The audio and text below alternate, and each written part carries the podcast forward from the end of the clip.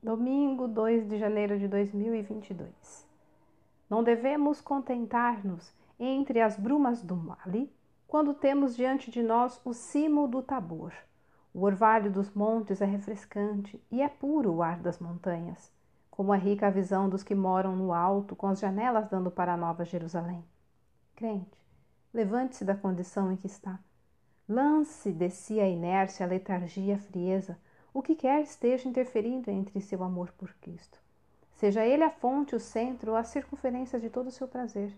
Não se contente mais com as suas exíguas conquistas. Aspire por uma vida mais plena, aspire por uma vida mais alta, aspire por uma vida mais nobre. Vá para cima, vá para mais perto de Deus. Texto retirado do Mananciais do Deserto.